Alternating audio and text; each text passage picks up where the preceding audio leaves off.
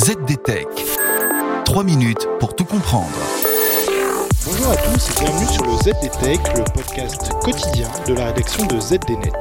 Je m'appelle Pierre Benamou et aujourd'hui je vous invite à un voyage dans l'histoire des télécoms, à la découverte du premier câble sous-marin reliant l'Europe à l'Amérique.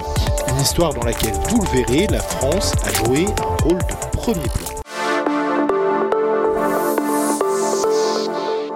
Avec Alcatel Submarine Networks et Orange Marine, la France peut aujourd'hui se targuer de compter dans ses rangs deux fleurons de l'industrie des câbles sous-marins de fibre optique. Vous le savez, c'est Dorsal soutenant l'Internet mondial depuis les fonds marins. Et si l'Hexagone fait aujourd'hui figure de destination de choix pour les réseaux de câbles internationaux, l'histoire d'amour entre la France et ses câbles sous-marins ne date pas d'hier, vous allez le voir. L'idylle remonte en réalité à la deuxième moitié du 19e siècle. Après une première tentative réussie de liaison transatlantique en 1869, la compagnie française du télégraphe de Paris à New York est fondée dix ans plus tard dans le but de poser un câble bleu-blanc-rouge entre le nouveau et le vieux continent. Conçu sous l'égide d'une filiale de la compagnie allemande Siemens et posé en 1879 par le navire Faraday, premier navire câblier de l'histoire, le câble relie Déolène, à 10 km de Brest, à Saint-Pierre-et-Miquelon, pour finir à Cape Cod, dans le Massachusetts.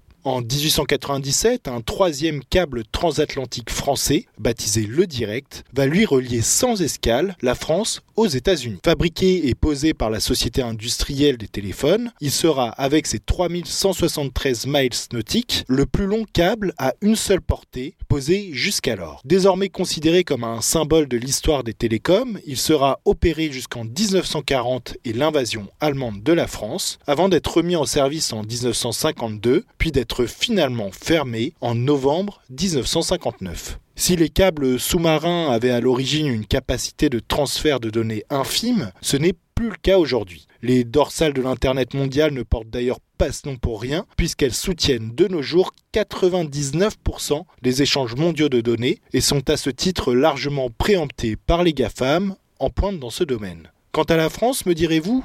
Eh bien celle-ci profite toujours de sa géographie avantageuse pour demeurer la porte d'entrée privilégiée des câbles sous-marins sur le vieux continent. En attestent les atterrages récents ou à venir de différents réseaux internationaux emmenés par des géants du numérique bien connus comme Facebook, et Google. Et voilà, normalement on a fait le tour du sujet. Pour en savoir plus, rendez-vous sur zdnet.fr et retrouvez tous les jours un nouvel épisode du ZDTech sur vos plateformes de podcast favorites.